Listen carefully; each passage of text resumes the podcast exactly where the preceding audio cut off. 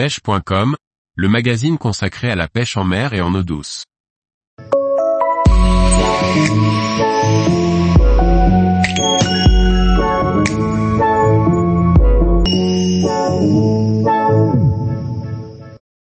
Pêche à gratter du bar en bateau, animation et conseils pour réussir.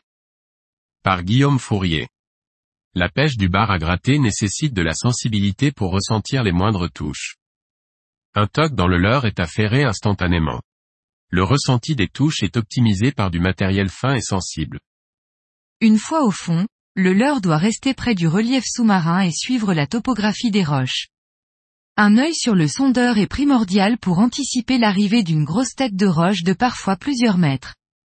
Lorsque vous ne sentez plus le fond, laissez repartir un peu de fil jusqu'à sentir, de temps en temps, un petit toc significatif du passage près des roches.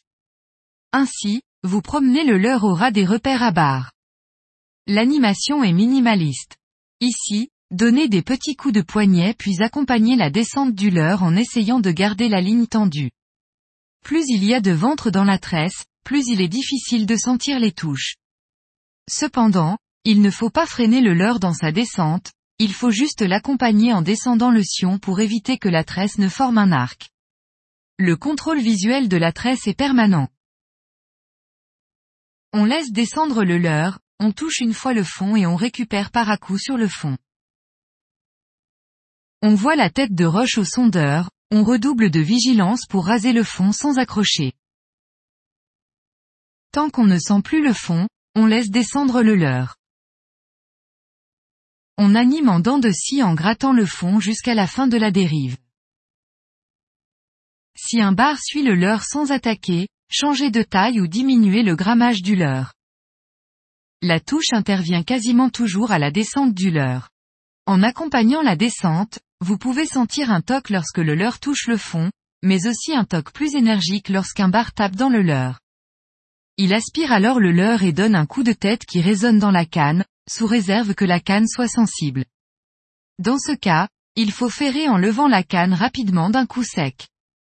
C'est un réflexe à acquérir qui vient au fil des parties de pêche.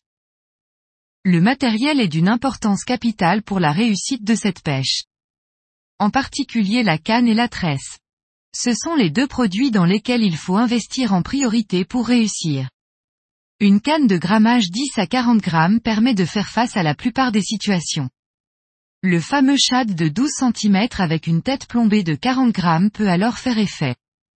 La tresse idéale est alors en 0,12 à 0,14 mm. Pour pêcher avec des petits slugs de 12 cm avec une tête de 20 grammes, une canne fine de grammage 5 à 20 grammes est parfaite avec une tresse en 0,10 à 0,12 mm. Tous les jours, retrouvez l'actualité sur le site pêche.com. Et n'oubliez pas de laisser 5 étoiles sur votre plateforme de podcast.